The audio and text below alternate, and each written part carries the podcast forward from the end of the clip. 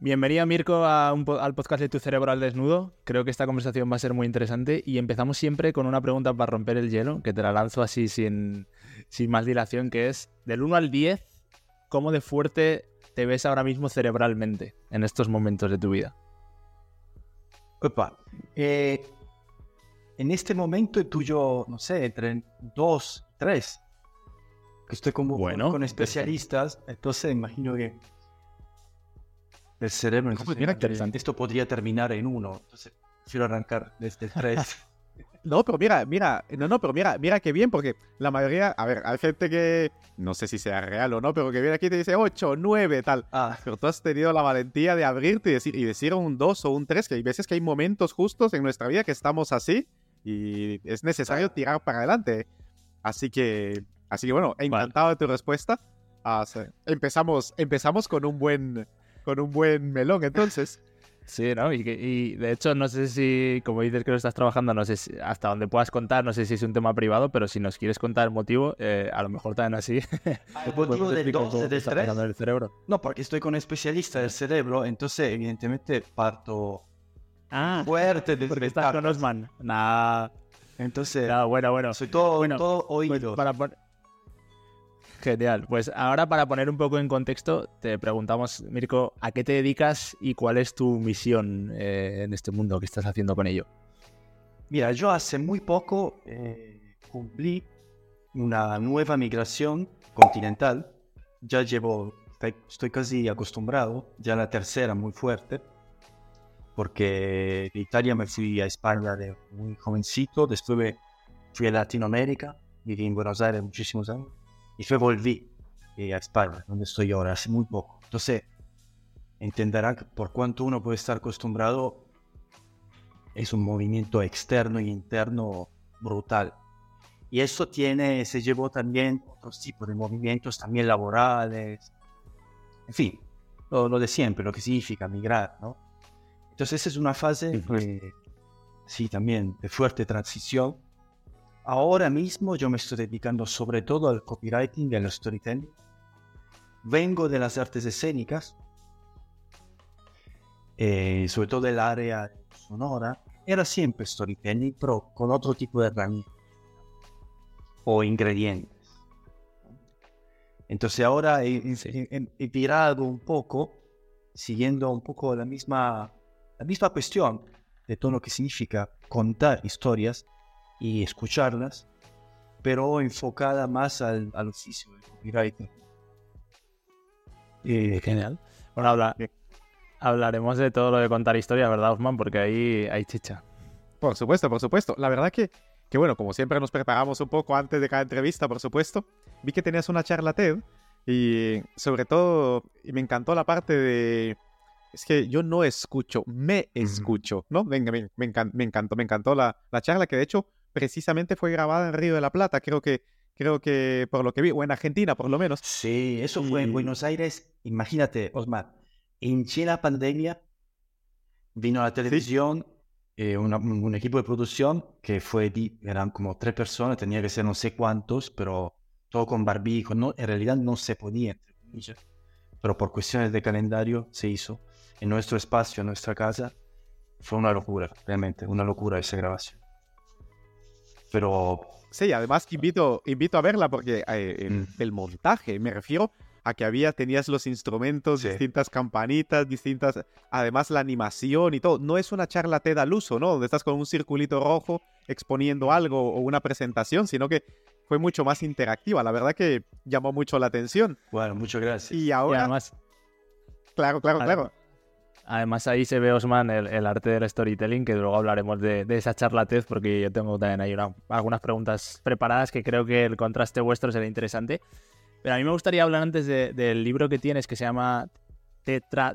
O sea, a ver si lo digo bien, Teatrofonía, volumen 1, que porque tú eras músico de teatro y estudiabas cómo escuchamos dentro del teatro, etcétera y se llama Teatrofonía Volumen 1, lo sonoro como arte y diseño. Y en ese libro hablas de un concepto muy interesante que es el del silencio, que nosotros también lo hemos tratado aquí alguna vez, y, decías que el silencio no existe. Entonces, explícanos un poco más de esto y luego que Osman diga su contrapunto de qué, pasa dentro del cerebro respecto a eso. Mira, sí, wow. Eh, entonces, Eh, en ese primer libro yo como pongo el problema eh, sobre la mesa. Me ubico desde de oído de las artes escénicas, pero en realidad contar historias, como ustedes saben perfectamente, parte de nuestra vida. En las artes escénicas es como si fuera la, la, la, casa desde donde salen las historias desde más de 25 siglos. En ese primer libro, entonces me meto con ¿a qué le decimos silencio? ¿A qué le decimos sonido? ¿Qué es un sonido para ti? ¿Qué es, qué es el silencio? Por ejemplo, hace muchos años yo hago entrevistas gente muy, muy variada y una de las preguntas que siempre hago es ¿qué te imaginas si te digo el silencio? Y es, es notable las personas cuando no tienen que pensarlo mucho y tienen muy pocos segundos para decir, bueno, cuál es la primera imagen que te sale si te digo silencio. Es una cosa que son fantásticas, pero notables, ¿no? Entonces, en ese libro, en particular modo, me meto con la parte más eh, científica. Cuando digo que no existe el silencio, en realidad no lo digo yo. Eso lo descubrió un señor que se llamaba John Cage, que hizo un experimento extraordinario, eh, creo que fue en la Universidad de Harvard, en, en el 1950-51. Entró en una cámara anecoica, que es un lugar absolutamente sonorizado, pero 100% donde de afuera hacia adentro no entra ningún sonido, pero de adentro hacia afuera tampoco sale ningún sonido. Entonces, John Cage era un compositor de música contemporánea y está investigando esto, a qué le decimos silencio. De hecho, su obra está muy atravesada por todo eso. Su obra más famosa se llama 4 minutos y 33 segundos, que es una partitura donde no hay ninguna nota. Entonces, el, intérprete tiene que estar 4 minutos y 33 segundos así, sin hacer nada. En realidad, la obra es todo lo que suena en una sala de concierto mientras los músicos esperan. Esto era el chiste. Muy divertido si pensamos que fue de principio de los años 50. Hoy ya no es tan divertido, más bien otra cosa, pero bueno, no importa, hay que tomar esa calidad. Entonces, para, para hacerlo breve, capaz que alguien nos esté escuchando le interesa el tema, Cage sale de esa cámara necoica y dice a los científicos que siguieron el experimento, ma yo he escuchado dos sonidos. Es posible. Ma cómo? Entonces hay una falla. No, en los, los técnicos le dijeron, sí, obvio, por supuesto. ¿Cómo por supuesto? Uno decía, uno era muy agudo y uno muy grave. Claro, el, el sonido muy agudo era tu sistema nervioso funcionando el sonido muy grave era tu circulación sanguínea funcionando. Entonces dice, ah, entonces no existe el silencio. O la ciencia ya lo sabía. Los músicos contemporáneos no lo sabían, llegaron después.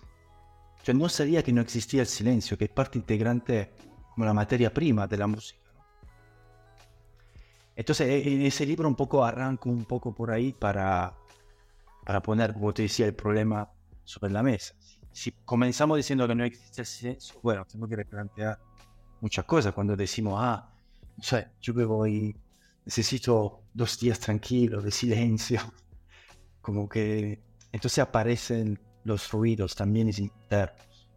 Uno se puede ir al monte o donde quiera, y de repente descubre que se llevó junto a él un ruido que no era de su ciudad, era su entonces probablemente el monte o donde sea, que sea también una playa, no te soluciona el problema. Por ahí era claro. la cuestión. La verdad que aquí viene, creo que es, un, es importante para entrar de lleno a la parte de storytelling, ¿no? Y la interpretación, uno, la científica por una parte y luego la artística, literaria de, de esa investigación, ¿no? Mm, en primer lugar, la definición de sonido, ¿no? Es decir, si tomamos la definición de sonido como una alteración de una onda a través del aire, que luego produce vibración en el tímpano, se transduce en un mensaje eléctrico, llega un órgano que lo interpreta, pues entonces a, ese aspecto en, dentro de esa cámara, pues obviamente no va a haber una, un sonido externo y los sonidos internos, pues si nos movemos dentro, se producirán, ¿no? Pero la cuestión filosófica creo que es más profunda. Lo primero es que la, uno de los métodos de tortura más crueles que hay es la ausencia de estímulos. De hecho, es eh, el privar del estímulo del sonido, de la visión, del tacto, del contacto a un ser humano, termina por derretir el cerebro, literalmente, ¿no? Porque es un órgano que ha evolucionado biológicamente para interactuar.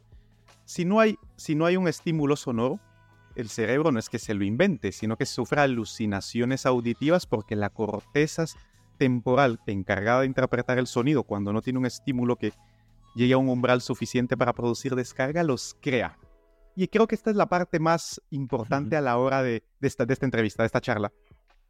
Nuestro cerebro, ante la ausencia de estímulo externo de cualquier modalidad sensorial, no puede permanecer silente ante ello.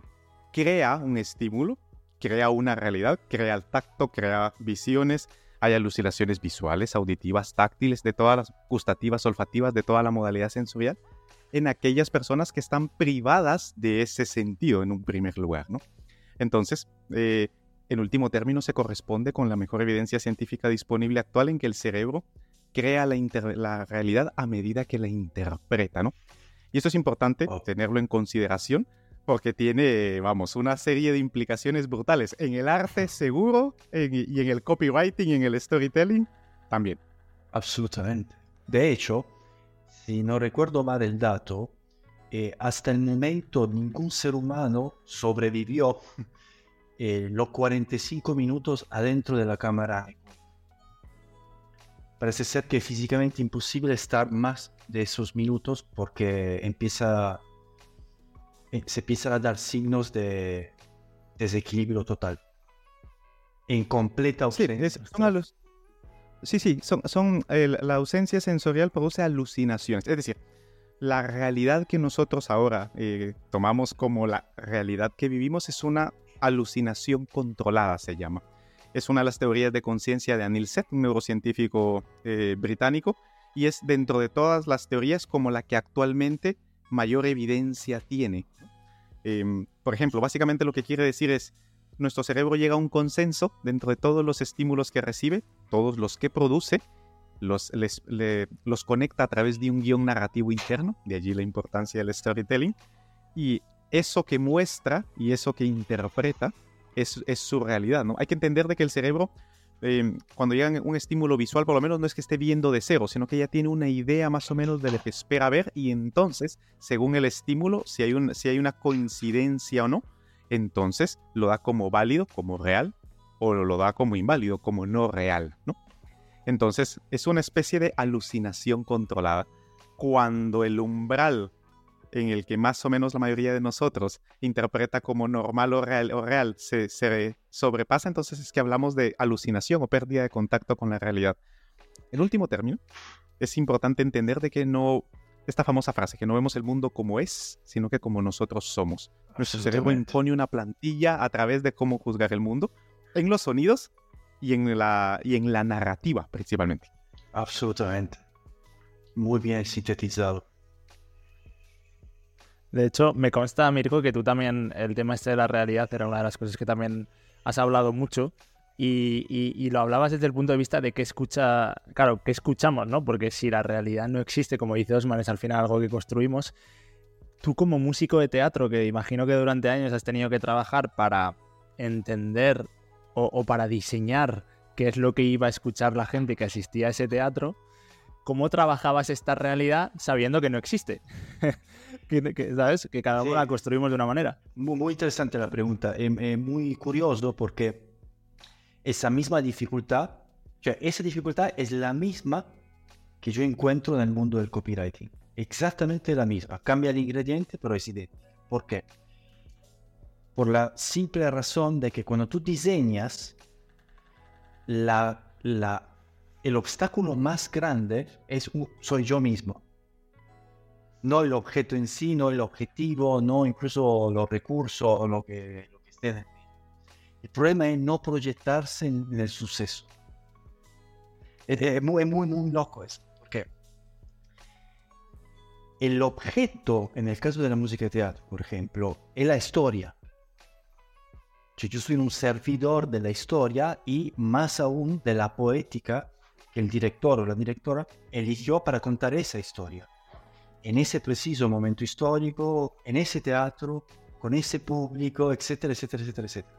Entonces hay una serie de elementos que a mí me dan ciertos límites, o sea, la libertad de expresión. Si no tuviera esos límites sería, sería perdido. Un poco, no sé, yo me gusta mucho pensarlo como un río. Un río sin las dos orillas, ¿cuánto dura? Un metro. Dos metros. Y ya está. En cambio, con estos dos límites se puede hacer, se pueden hacer ríos muy largos. Entonces, como que ese devenir está relacionado a estos límites. Entonces, vuelvo a la música de teatro. Mi límite, ¿cuál es? La historia y todas estas cosas que te dije. Entonces, ¿cuál es el obstáculo? Es si yo me proyecto con el me gusta, no me gusta, sí, no, todas cosas importantes, pero tremendamente volátiles. Depende de millones de factores. Yo a la mañana me despierto en un modo y me gusta, no sé, salado. Y a la noche capaz que me tuve un pésimo día y estoy a otro lado. Es decir, me gusta, me gusta, es muy débil como para construir una estética. En el copywriting funciona exactamente lo mismo. Tengo otro objetivo, pero el mismo obstáculo. Si yo me interpongo entre lo, el objetivo del copy, y, o sea, la tarea y mi proyección personal, estoy frito. Pero eso yo creo que lo podemos extender a un montón de tareas de la vida. Lo difícil es justo eso, cómo, cómo hacer para no proyectar, a ver, no proyectar es imposible, porque estamos hechos de oposición. Es más, a ver, corrígeme Osman, nosotros percibimos por oposición. Yo, por ejemplo, digo, eh, hace calor porque sé, conozco el frío, si no, no podría decir que hace calor. ¿no? Esta música me gusta porque conozco músicas que no me gustan. Si no, no podría decir esto me gusta. Entonces, al ser, ser digamos, hechos de materia enfadable, es muy es imposible no proyectarse, pero sí podemos, eh, más por lo menos yo creo que podemos tomar un poco de distancia de los eventos. Entonces, quien se ocupa de cuestiones de lenguaje, yo creo que le viene muy bien este tipo de técnica justamente para tomar cierta distancia y ver es un poquito más lejos el cuadro. Si es muy, muy cerca y vemos porciones. Entonces, cuanto más lejos es, entonces más veo la cuadro. ¿Qué opinas, Bueno, lo primero, recoge eso, recoge el... el bueno, escuchemos mejor, pero verán. Bueno, yo creo que eh, es importante en, ir aterrizando un poco las ideas para la gente que nos escucha. Y realmente lo que describes es en, se puede ver desde distintas perspectivas que son distintos puntos de vista de un mismo fenómeno. Es decir, desde la perspectiva filosófica a la que haces referencia, evidentemente, em, la separación de lo que soy yo y de lo que no soy yo es lo que al final termina por definir los atributos que me doy a mí, ¿no? Entonces me separo del mundo y entonces pues ya me asigno una etiqueta, un nombre, etcétera, etcétera. No, lo que me gusta, lo que no me gusta, caliente, frío, etcétera. De hecho, los recién nacidos no tienen una capacidad de discernir en dónde terminan ellos y en dónde empieza el mundo. O al revés, en dónde termina el mundo exterior y en dónde empiezan ellos, ¿no? Incluso con su madre. Para ellos son, eh, su madre y él son uno solo, como lo fueron hasta el momento del parto, ¿no? Y luego la cognición va siendo lo suficientemente compleja para ir separando.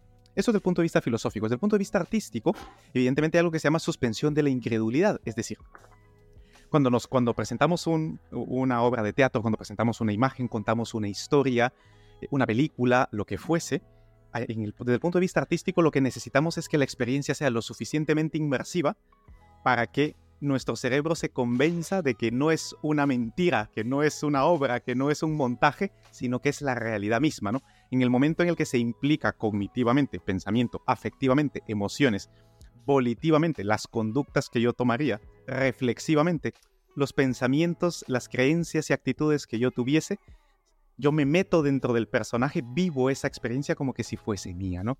La famosa suspension of disbelief, ¿no? La suspensión de la incredulidad. Mm. Eso es desde el punto de vista artístico. Desde el punto de vista científico, los científicos tenemos que hacer todo lo contrario, porque tenemos que demostrar todo en tercera persona. Tenemos que poner aquello que se abstrae de la interpretación subjetiva humana en la medida de lo posible y nos fijamos en aquellos datos que son medibles y en las que todos nos podemos poner de acuerdo, ¿no? en la que la subjetividad tiene una menor, un menor impacto.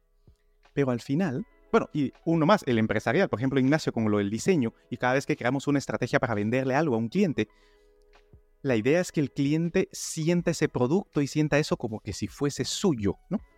En último término, el storytelling, la narrativa, vista desde la perspectiva filosófica, desde la perspectiva humanista, desde la perspectiva científica, desde la perspectiva artística, empresarial, lo que persigue es darle significado y coherencia interna a lo que nosotros, a lo que nuestro cerebro va produciendo y va sintiendo, ¿no?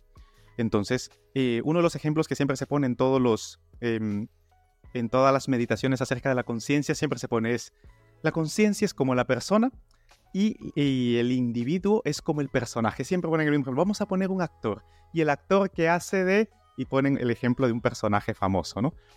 y la persona sigue siendo Juan Pérez y el personaje de Romeo es un personaje. Y luego se acaba la obra y se queda la persona, ¿no? Son simples analogías para entender de que el cerebro humano crea las identidades. Son una unión de conceptos de ideas asociados a distintos mecanismos cognitivos que el cerebro va armando para poder utilizar en un momento concreto ante una situación específica. Y el poder del storytelling en este contexto, sea visual, sea auditivo, sea escrito, sea escénico o sea, o sea experiencial, marca el guion que nosotros escribimos, marca las pautas de cómo el cerebro va a construir esa narrativa interna. Entonces yo creo que eso es lo más importante, dejar y le claro a la gente que nos escucha es que no importa la perspectiva que le vea, la perspectiva filosófica, religiosa, artística, humanística, empresarial o científica, en último término están viendo un mismo fenómeno y es cómo el cerebro procesa la información y cómo va creando esas ilusiones de identidad o de yoes para poder ir interactuando con el mundo. Pero es eso, es una ilusión cognitiva.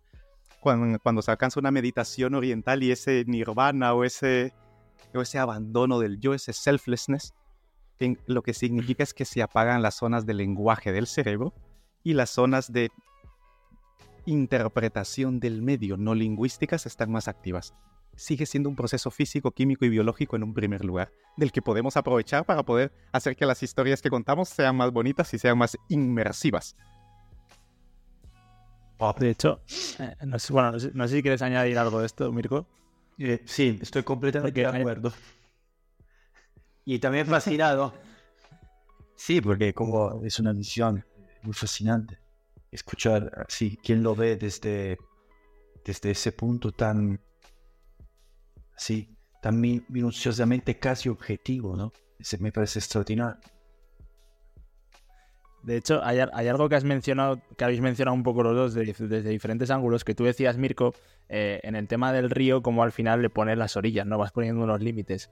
Yo me imagino en el teatro también se, jugará mucho con el contexto. Nosotros es algo que hablamos muchas veces, que es el ambiente. Eh, como siempre dices, Osman, ese ambiente es lo que al final acaba condicionando todo. Y hace poco recuerdo que estuve viendo eh, en un evento de diseño y explicaban una anécdota muy curiosa y ese cómo Churchill eh, trabajó el Parlamento británico, porque el Parlamento británico es uno de los pocos en el mundo que son cuadrados, a diferencia del resto que la mayoría son semicirculares. Entonces, cuando eso se creó hace muchos años y con el tiempo eh, la gente le empezó a decir a Churchill que eso había que cambiarlo, porque es que ya, ya no se llevaba, ¿no? Ya todos los parlamentos estaban siendo semicirculares y tal. Y el tío eh, dijo, no, me niego, porque la forma de ese contexto ha condicionado la manera en la que los británicos hemos hecho política. Es decir, que muchas veces lo que hablábamos de la historia, ¿no? Tú en un teatro o en una copyright tienes una historia y muchas veces pensamos en trabajar esa historia cuando realmente como diseñadores, donde tenemos la clave no es en el producto en sí muchas veces, sino es en el contexto. Cómo un contexto puede acabar cambiando la percepción que luego el, usuario, el espectador, eh, el oyente, quien sea, acaba teniendo de ese producto, que es la historia, que es la política, que es un producto, un diseño, lo que sea, ¿no? Y al final es que estamos jugando todo el rato con percepciones. Y esto es lo interesante. Pero claro, ahí tienes que conocer cómo funciona el cerebro para poder jugar con eso.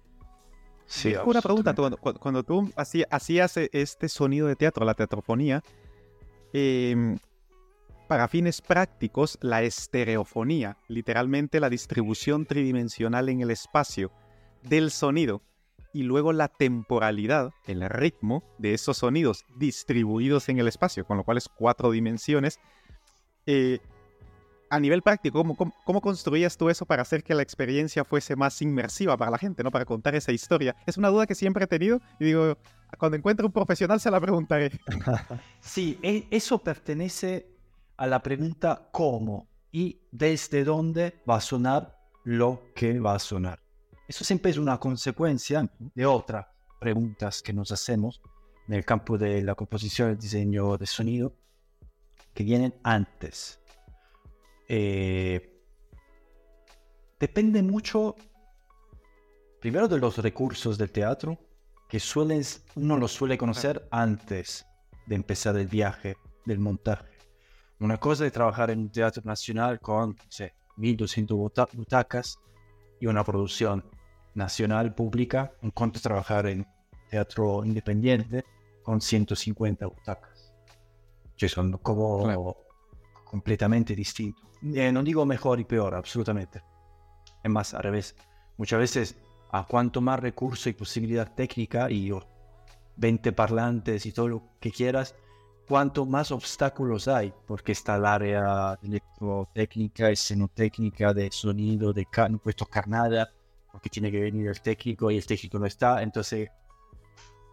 a veces es más complejo y está más dividido, ¿no? Está más dividido. Absolutamente. A veces el teatro independiente tiene dos parlantes y dos horas te valen como 16 horas en un teatro oficial. Entonces, no hay tanto por ahí. En relación al criterio de elección, depende siempre, por lo menos como, como trabajo yo, si bien trabajo siempre menos en, en ese tipo de montaje, depende siempre de la historia. O es como si yo te dijera que soy el brazo derecho o izquierdo de la dirección. Entonces tenemos que contar esta historia. ¿Qué es lo que va a sonar? ¿Por qué? ¿Quién es? ¿O qué es lo que sonará? Y a partir de todas estas preguntas se relaciona los actores. Al final son ellos que ponen la cara, el cuerpo, la transpiración, son ellos que nos dan input. Y una serie de lecturas de todos estos signos. Bueno, entonces vamos a trabajar así lo sonoro, probamos. Entonces a partir de ahí empieza, bueno, pero ¿desde dónde? Por ejemplo, tuve una experiencia que creo que a, ti te hubiera encantado que en Buenos Aires, con Teatro Ciego, una compañía, una marca registrada, que trabaja en absoluta oscuridad. Pero absoluta es absoluta. ¿eh? De hecho, te, tienen, te acompañan adentro de las salas. Muy, muy, muy chocante como cosa. Pues tiene un sistema de 12 parlantes alrededor del público, de los cuales 4 en el techo. Y ahí dentro te aseguro que sucede todo lo que te puedes imaginar. Pero, y más. Además, ellos trabajan también con olores, con alguna cuestión de tacto, por ejemplo, si llueve. Bueno, en fin. Y ese espectáculo se fue en Colombia, estuvo también en Off Broadway de New York. Pero eh, te digo, era una producción importante, estaba hablando de un sistema de sonido de altísima calidad, en donde ya de entrada tú sabes que puedes rodear el público. Entonces ya de entrada sabes que cualquier sonido, por cuanto mínimo, vas a poder jugarlo desde puntos, muchos puntos físicos y asociar a eso todo lo que sucede en vivo. Porque lo sonoro no es solo grabación, es también producir sonidos en vivo y ruidos. Entonces había una, una filtración entre lo, lo grabado y lo, lo vivo que era extraordinaria. Esas son producciones muy especiales. Después trabajas en un teatro con dos parlantes, derecho e izquierdo. Te sale, capaz que sale una maravilla, porque ahí coincidieron coincidieron un montón de factores que hicieron que se produciera mucha belleza. Entonces no depende tanto de cantidad o calidad de. A veces esto que tú dices de la inmersión se puede lograr con un teléfono escondido en un lado de la sala y suena en un momento determinado con la tímbrica determinada y todo el mundo es un viaje tremendo y que has usado un teléfono. Claro, si la estética Exacto. está al servicio de otra cosa. Sí, la verdad que aquí hay, hay muchos conceptos que creo que a nuestra audiencia le, le vendrá muy bien organizarlos. Por ejemplo, de, respecto a cómo funciona el cerebro en estos contextos. No he estado en una experiencia así como la que me comentas, pero sí he estado en un comiendo en un restaurante ciego. Con el que te vendan, hay oscuridad absoluta y luego van y te sirven la comida y tú te, te ponen la mano ahí y tú lo pruebas y te tienes que fiar de lo que te están poniendo es comida saludable, ¿no? Y además Lopeta es- está, está aquí en Mallorca y es una experiencia alucinante, porque evidentemente si tienes ganas de ir al baño, pues te tienen que llevar a ver dónde está y tú vas y vas tocando las cosas y así llegas al baño. O sea, es decir, es una, es una, es una gran experiencia, porque eh, incluye todos los sentidos a excepción de aquel en el que el cerebro ha, invertido gran cantidad a lo largo de la evolución. Somos, nuestro cerebro ha evolucionado en un contexto predominantemente visual. Todo, todo está al servicio de la vista. Los sonidos, la velocidad de los sonidos la acomoda según lo que vemos. O sea, nuestro cerebro se ha acostumbrado a interpretar los sonidos. Ahora, ahora es más rápido, pero antes siempre pongo el mismo ejemplo. Cuando empezaron las películas eh, audiovisuales, eh, llegaba, había que retrasar lo suficiente el mensaje y eh, para que no se, no se viese como que si fuese con ciertos retrasos el, el sonido después de la visión. Había que añadirle un retraso a la imagen para poder para que el cerebro pudiera hacer esa congruencia. Hoy por hoy ya el cerebro está más acostumbrado a ello. En general, hay que tener en consideración de que en nuestro cerebro hay tres aspectos fundamentales, biológicamente hablando, que siempre están en juego. La primera es que es predominantemente visual. Lo segundo es que nuestra cognición es gracias al movimiento. Nosotros pensamos como nos movemos. Por ejemplo, eh, siempre y hasta las frases que utilizamos tienen una fisicalidad. Qué lejano estás, qué distante estás, qué frío te siento, qué día más cálido. Las situaciones me pesa en el alma, ¿no? Es decir, es- qué persona más pesada, que así, así es. mm, Bueno, es, es, es una conversación muy liviana, es muy fácil de llevar, no representa una carga, etc. Sí, sí. Nuestra forma de expresarnos lingüísticamente es una expresión de cómo funciona nuestro cerebro y nuestro cerebro a su vez, para poder funcionar, se basa precisamente en las, en las partes del cerebro más primitivas, que son las que se encargan de los movimientos y de la posición en el espacio. Hay dos libros muy interesantes a esto, una que se llama Mind in Motion, que es de Bárbara Tversky, que es la hija de Amos Tversky, que era el compañero de Daniel Kahneman, que se escribió el libro de Piensa rápido, pensar despacio, que fue premio Nobel 2002 de economía.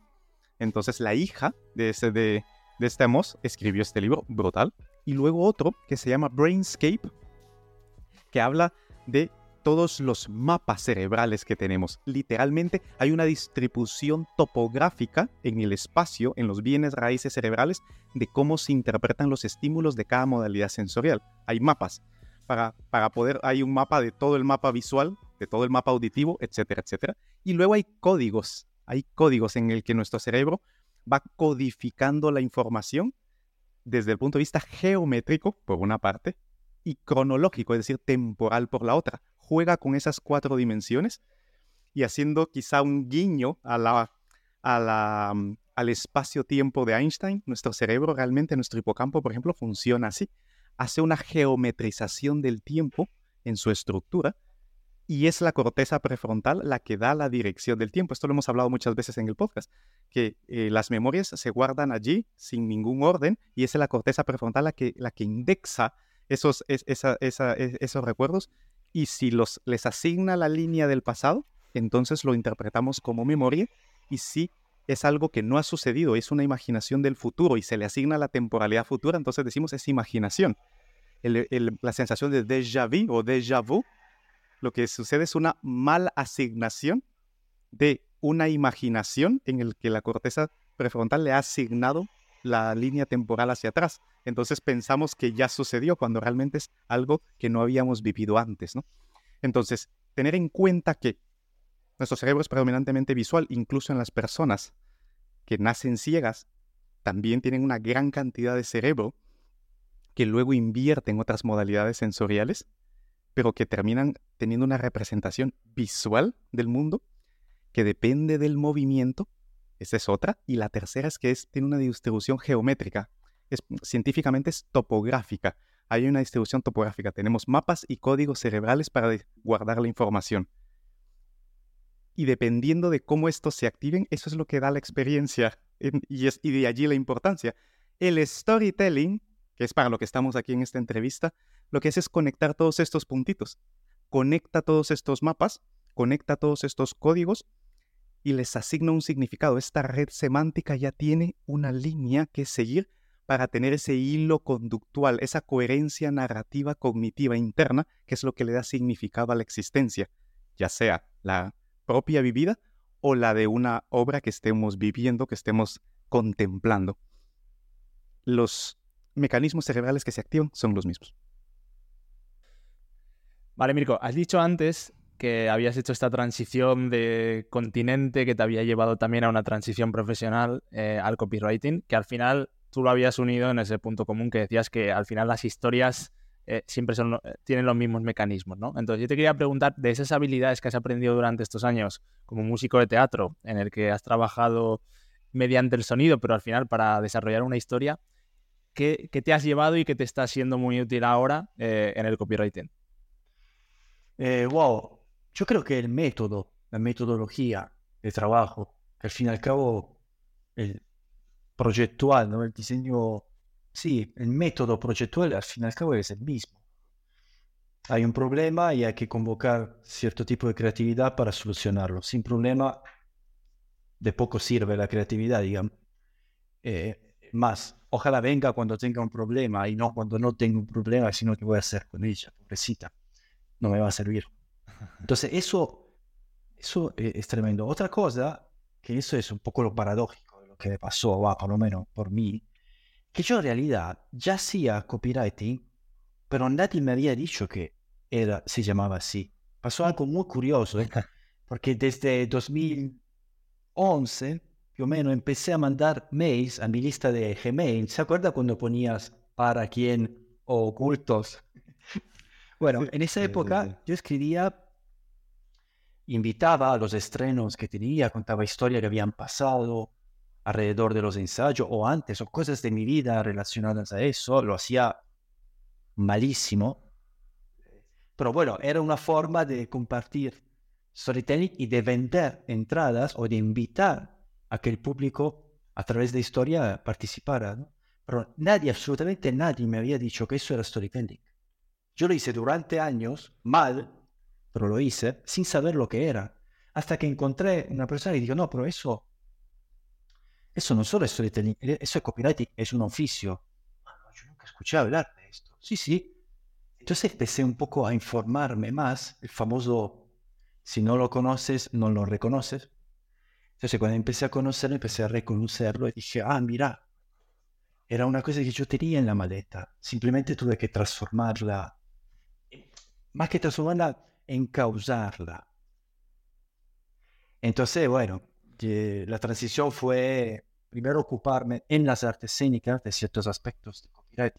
Y a medida que veía que esto en realidad no es un tema de un sector, porque el copyright no se ocupa de sectores, se ocupa de personas, sea cual sea el sector. Entonces dije, ah, aquí, aquí podemos ampliar el abanico de posibilidades. Bueno, ahí, ahí fue, dándose. Pero seguramente es el método. que hay algo que... Perdón, que, eh, seguramente es el método, la forma de, de ponerse frente al objeto, frente al objetivo. Es absolutamente es el mismo, idéntico.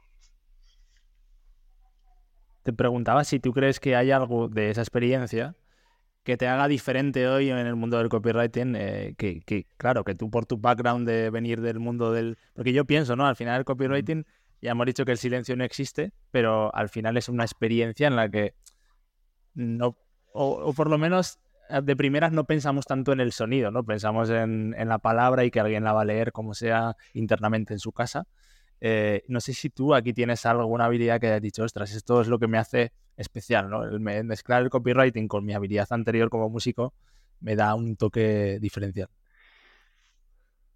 Sí, no sé si especial, yo creo que es una herramienta que a mí me está dando, digamos, ni siquiera sé si ventaja, pero me está dando como cierta facilidad eso. Tal vez sea esa palabra. Que los que venimos de las artes escénicas, en particular modo de cierta escuela muy ligada a los grandes autores de teatro. Y nos metimos con la suficiente profundidad en la estructura dramática, o sea, en la estructura del conflicto, cómo funciona un conflicto, que funciona exactamente de la misma, idéntica manera, hablemos de una tragedia griega, hablemos de una comedia costumbrista, hablemos de un conflicto un domingo mm, al almuerzo con los suegros que te cocinan siempre el plato que a ti no te gusta, cualquier tipo de conflicto funciona de la misma manera. Bueno, el teatro es el, aquel espacio que descubrió cómo funciona un conflicto para que cuando lo cuentas la gente quede clavada en la silla.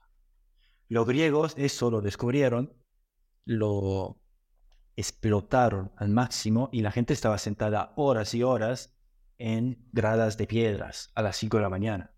Es decir, funcionar funcionaba la estructura del conflicto. Entonces, esta cosa tal vez, por lo menos yo lo veo, yo trabajo en España, Italia y Argentina. Por lo menos en estos tres grandes mercados veo que no está muy desarrollada en el mundo del copyright y sobre todo del storytelling. De hecho, en mis formaciones, mis cursos de conflicto y storytelling, se apunta mucho más gente relacionada a las ventas y al copywriting que gente de teatro. Es muy curioso eso. De estos conflictos, man, yo te veo ahí con ganas, ¿no? De entrarle. Sí, yo creo que eh, es que mi visión es privilegiada en el sentido en el que lo que se ven son perspectivas, ¿no? O sea, yo estoy, yo estoy dentro del elefante, ¿no? Entonces escucho cuando alguien describe la pata del elefante, cuando tú describe la barriga del elefante, cuando describe la trompa del elefante, pero yo ya sé que es un elefante, ¿no? Al final, a lo que me refiero con esto es la visión privilegiada del cerebro, que es a donde todo esto va. En último término, todo está hecho por cerebros humanos para cerebros humanos. Y lo que media en el mensaje entre cerebros humanos son los mecanismos cerebrales y cognitivos humanos, ¿no? Entonces se reduce la complejidad a un lenguaje común, ¿no? Y si hay diferencias que hay que conocer, por ejemplo, para, seguir la línea artística que has establecido, mijo, que, que, me gusta, por ejemplo, eh, para que una buena historia eh, tenga punch, tiene que tener el ethos, el pathos y el logos de Aristóteles. Tiene que sonar teóricamente muy convincente, el logos, tiene que tener una emoción, el pathos, y tiene que demostrar una conducta, una reputación, el ethos. Esto ya, eh, luego el camino del héroe que todos hemos escuchado, Joseph Campbell, y que toda historia tiene que tener un inicio, un nudo y un desenlace, ¿no? Y luego esa, esa, esa porción de tres la podemos partir en cinco, en ocho, en dieciséis, en catorce, la que más nos convenga. Pero en último término, cada una de estas palabras lo que intenta definir es cómo funciona el cerebro humano. Artes escénicas es una narrativa que activa el etos, el patos y el logos, que activa el cerebro que es predominantemente emocional, inherentemente moral y necesariamente social, para poder vender una experiencia. El copywriting lo que vende es una conducta, un acto, casi siempre es una venta. Entonces, la comunicación persuasiva, la escritura persuasiva, que es el copywriting, utiliza exactamente las mismas estrategias que utiliza la narrativa escénica o que utiliza el escribir un libro el storytelling en cualquiera de sus modalidades, llevando al cerebro, y esto es lo importante, a través de una guía cognitiva, a través de un paso cognitivo, un camino cognitivo, que va activando esos mismos mecanismos en un primer lugar y lo que varía es el objetivo final. En uno es inducir una experiencia, emociones fuertes, la famosa frase, ¿no? Induce las... Eh, inducir reacciones, las reacciones inducen emociones, las emociones inducen ventas, ¿no? Esa famosa frase, ¿no? Entonces en el copywriting se utiliza, se utiliza, por supuesto. Y luego lo que decía del sonido, aunque tengas un curso de lectura rápida, como es mi caso, y has logrado ya disminuir bastante ese ruido interno, cerebralmente nosotros tenemos una codificación fonética de lo que leemos. Entonces, esa codificación al final es la que viene a nuestro diálogo y la que hace que entendamos y que interpretemos el lenguaje. La las habilidades musicales, es decir, la ritmicidad que se adquiere cuando se tiene conocimiento de música, se puede extrapolar a la ritmicidad con la que se escribe, porque va a ser la ritmicidad con la que va a sonar esos sonidos dentro del cerebro de la persona que lee. De allí que músicos o gente que conoce de sonido y además son escritores, puede ser que de forma inadvertida para ellos tengan una mejor capacidad de hacer entender su mensaje. Ignacio, a ti te gusta mucho la música, por ejemplo, y por eso eres tan buen copywriter, porque tú de forma inconsciente y natural yo, leo los correos que tú escribes, el ritmo, los golpes, los tiempos, es algo que tú haces de forma inadvertida, pero la musicalidad está implícita. ¿Por qué? ¿Por qué? Porque el cerebro humano codifica el lenguaje escrito a través de una transducción fonológica. Entonces, el ritmo importa yo estoy escuchando mi propia voz cuando leo el mensaje, o si me imagino que lo ha escrito Ignacio, me imagino la voz de Ignacio y la estoy escuchando. Y si escuchamos el WhatsApp de nuestra novia, de nuestra pareja o lo que sea, lo que suena en nuestra cabeza es la voz de la persona. Y entonces, sabiendo eso, sabemos que al final el cerebro reduce toda esa complejidad de la experiencia a sensaciones, la interpretación que hace de ella, percepciones a través de las emociones que evocan para una conducta, que puede ser disfrutar de una experiencia o comprar un producto. Bueno, eh, nos gustaría, Mirko, hasta ahora hemos estado tirando otras preguntas, pero para ir acabando, siempre nos gusta decirle al invitado que aprovechando que Osman te puede desnudar un poco tu cerebro, que le preguntes lo que quieras, ¿no? Entonces yo te diría, ¿qué cosa te gustaría saber sobre tu propio cerebro, el de Mirko, que si supieras dirías, ostras, esto podría tener un gran impacto en mi trabajo, en mi vida, en, lo que sea. Sí, absolutamente, sí. A ver, sí, hay algo muy, muy del presente. A ver si, si logro explicar o eh, que sea claro. Yo te decía que muy jovencito me fui eh, de Italia, donde nací y me formé hasta los 19 años, y empecé a divagar por Europa. Viví en España, Francia, Dinamarca pero tenía mi base en Granada. Es un poco loco eso, pero yo en esa época, fueron casi 10 años, viví proyectado en el futuro. Es como si los experimentos que yo hice en esa década, es como si yo lo hiciera especulando que en un futuro iba a pasar algo con estos experimentos. Después, la otra etapa, cuando me fui a Buenos Aires, ahí estuve 13 años y recogí todos los frutos de esta década, pero lo que sucedió en Buenos Aires, que yo tuve la sensación de vivir mirando al pasado, porque trabajé con grandes maestros de escuela así importantes, ¿no? Eh, trabajé, no solo estudié, trabajé y estudié con maestros, en fin, empecé a relacionarme con el pasado, con lo histórico, con el valor que tenía cierta tradición. Entonces, de alguna manera, estaba proyectado. Los grandes autores, todo eso.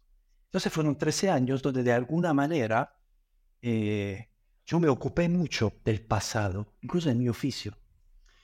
Ahora resulta que en esta nueva etapa, nos mudamos a Madrid, es muy curioso porque yo tengo la sensación de estar, de estar viviendo el presente. Es una sensación completamente nueva para mí, pero realmente es muy novedosa. No sé, ¿tú, ¿esto qué es, Osman? ¿Qué, qué, qué, es lo que ¿Es así? ¿Es lo que estoy diciendo? ¿O, de qué manera esto yo lo puedo, digamos, aprovechar? Entender. No, claro, claro, claro. Eh, resumiré toda tu, historia, que es muy interesante, y gracias por compartirla, lo primero, en una sola palabra, madurez. Te explico, no desde, el punto de vista psicológico ni filosófico, sino que desde el punto de vista cognitivo. Desde el punto de vista cognitivo, es, una frase que, que, he ido construyendo a medida que te he escuchado que refleja cómo funciona el cerebro en realidad. El joven proyecta su ignorancia hacia el futuro, por eso tiene tiene em, escenarios tan ilusos y tan bonitos y todo es sunshines and rainbows, o puede ser igual de destructivo y catastrófico. Las más grandes extremos de euforia y de, y de catástrofe se sienten en la adolescencia, en la primera juventud, porque proyectamos nuestra ignorancia de cómo funciona el mundo. No tenemos ni puta idea de cómo funciona. Y es principalmente nuestro sistema límbico lo que está proyectándose.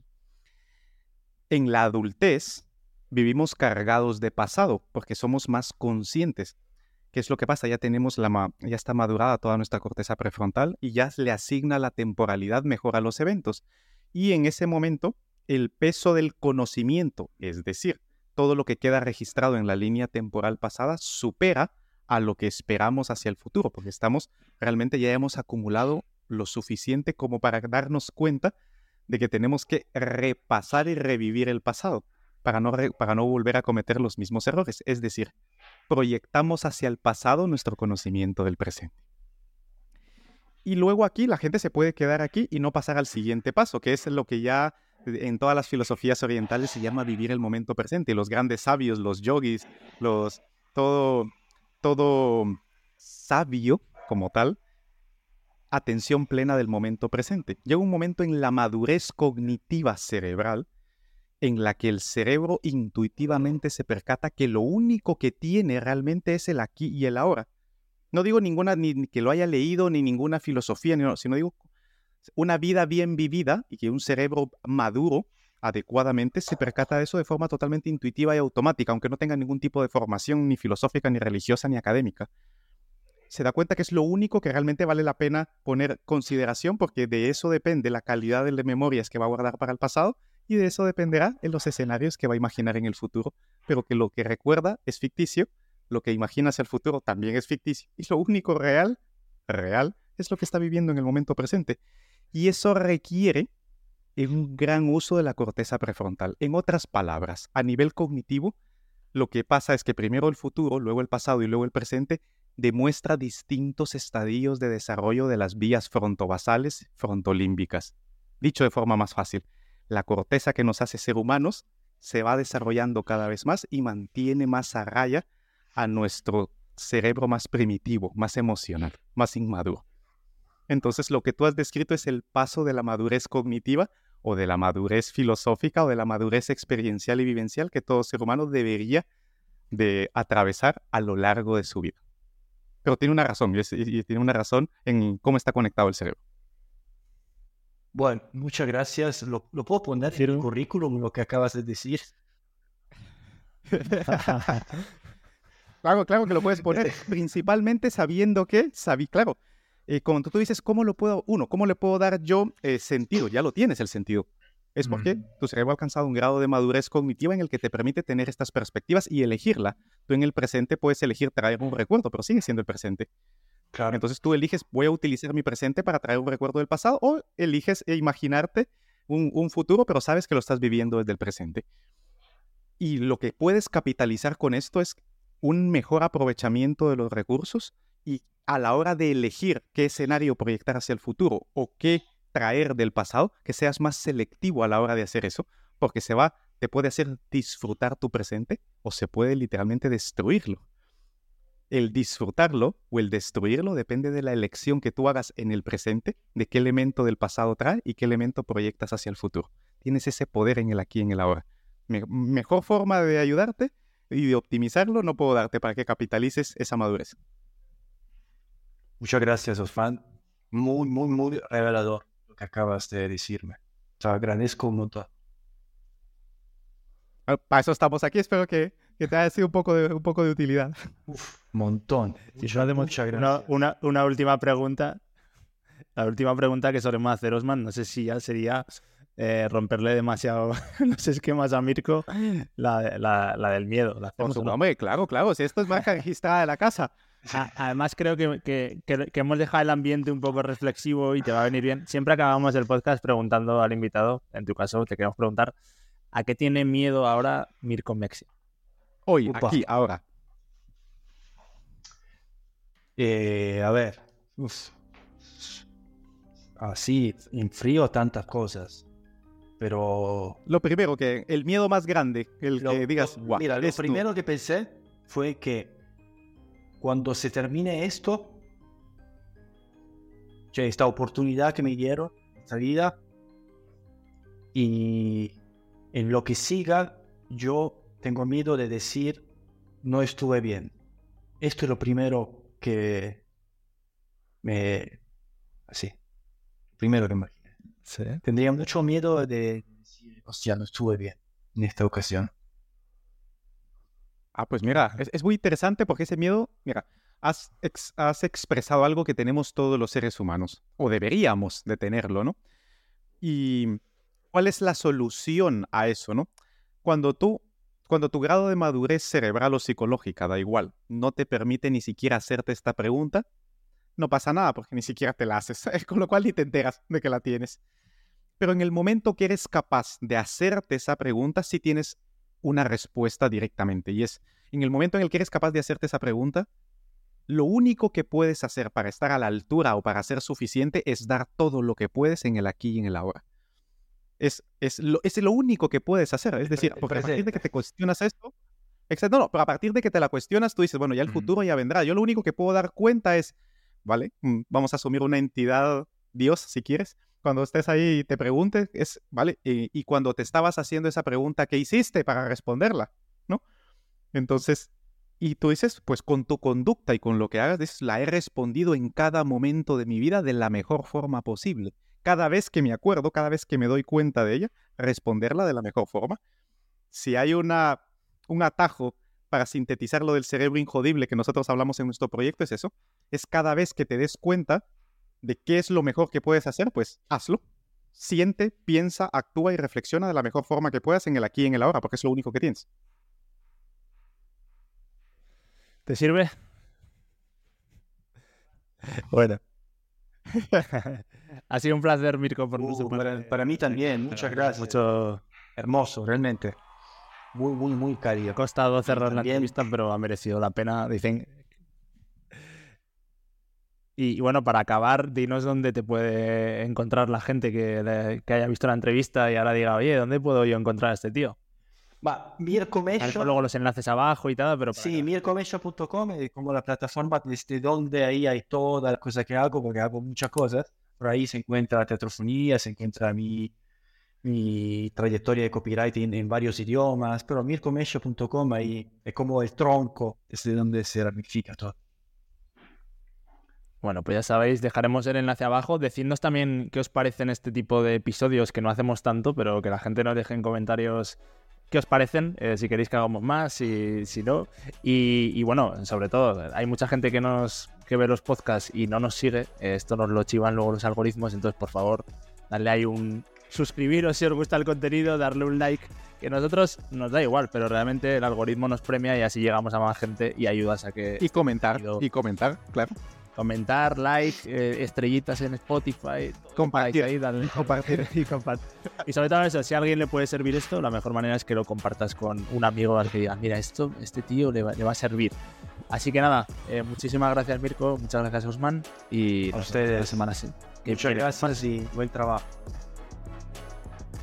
Muchas gracias. Y lo único decir que si no controlas tu narrativa, tu storytelling, este te controla a ti. Que de eso iba este podcast en realidad. Absolutamente.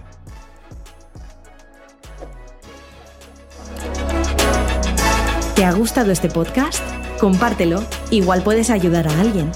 Y para dar el siguiente paso, suscríbete a nuestra lista de correo en tucerebroaldesnudo.com. Recuerda, si no controlas tu cerebro, este te controla a ti.